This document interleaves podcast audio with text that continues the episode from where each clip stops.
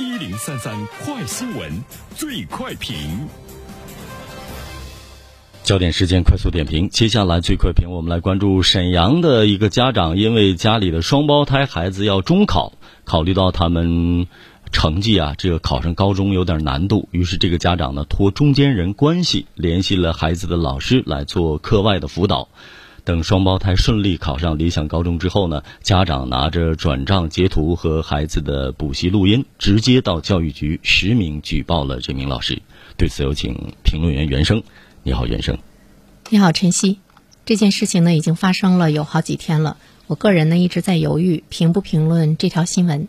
我们经常会说是非，这件事情中呢，其实它好像是没有是，只有非。家长肯定是不对的。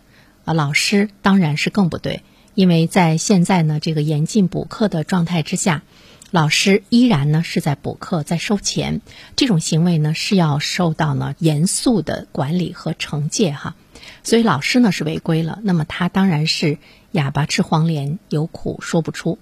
但是我们现在看到呢，舆论在谴责老师，依旧呢在私下里补课。其实人们对家长的这番操作也是表现出来了一种愤慨，甚至于大家会觉得很恶心，把不要脸已经抬上了新的高度。嗯，所以呢，这件事情怎么去思考，或者是说这样的事情在今天的结局去反推的话，它对未来会有一个什么样的示范和引导作用？首先呢，我们看到这个家长呢，是因为孩子学习不好，觉得高中考不上，托了熟人，找到了老师，那么在补课。补课的过程中，让孩子录音，他呢也把转账给截图下来，证据全在，举报了老师。举报到教育局之后呢，教育局说这件事情怎么处理，看家长的态度。于是呢，中间人和老师再找到家长说：“你撤回来吧。”家长说：“好。”中间人和老师又给家长各给了一千元，结果呢，这个家长神操作哈，不仅没有撤回，收了两千元，依然呢是举报，所以结局呢就是这个家长一分钱没花，赚了两千元，还让自己的孩子享受了价值六千元的补课，最后呢考上了理想的高中。那么老师呢，在目前双减的大环境下，他的结局是什么，就可想而知了。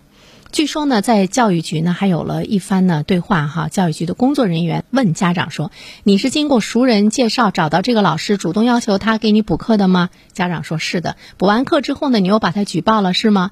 家长说：“是的。”教育局的人员他是非常理性，但是他问出这样的话是有话外之音的哈。如果一个普通的人，一定呢会说你这个人渣。啊，但是呢，我们再反过来想，如果这个家长不去举报的话，那么在学校的这些老师通过熟人介绍，觉得非常的保险，那么依然呢是在补课。昨天呢，我跟一个朋友在聊补课的事情的时候，他说，现在呢，所有的这个面上的补课都转到了地下，已经成了地下这个游击战了哈，而且呢，都纷纷的涨价了，因为挣钱挣的少，转到地下之后呢，主动来找我补课，呃，已经呢就涨价了，所以呢。这件事情我们会看到补课之风是不是能够杀尽，是一件呢非常任重而道远的事情。呃，教师自身如何提高你的思想道德的高度，真正的认识到国家呢目前对于补课的态度，而且你要知道你自己是违规的，是这个违法的。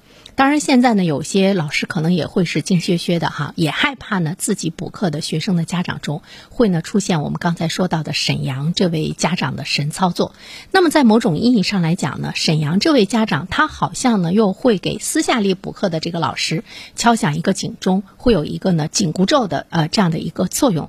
但是，我们真的就要赞成这个家长的做法吗？比如说他自己还赚了两千元，我觉得这是一个。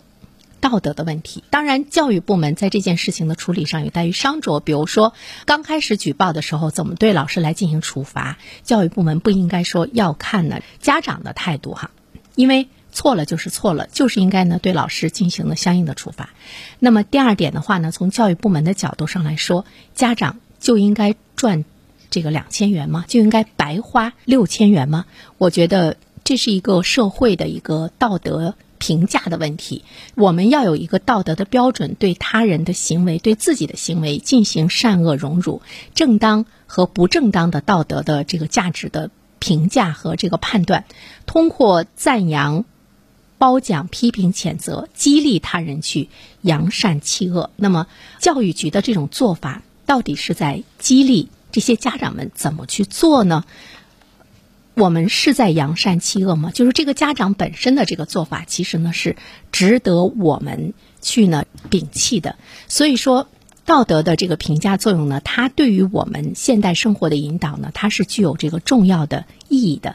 那么在某些方面来讲，我们不能因为一场这个教育的改革，呃，我们也不能呢因为这样一场任重而道远的改革，去把人性中一些恶的行为、恶的道德的这个标准给他宣扬了，或者呢，它起到了表率的作用。或者是呢，它起到了一种引导的作用。有些人他的道德品质中这种恶的东西获利之后，我们的社会竟然会无视。